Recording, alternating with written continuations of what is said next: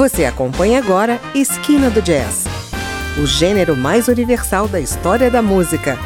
A apresentação: André Amaro.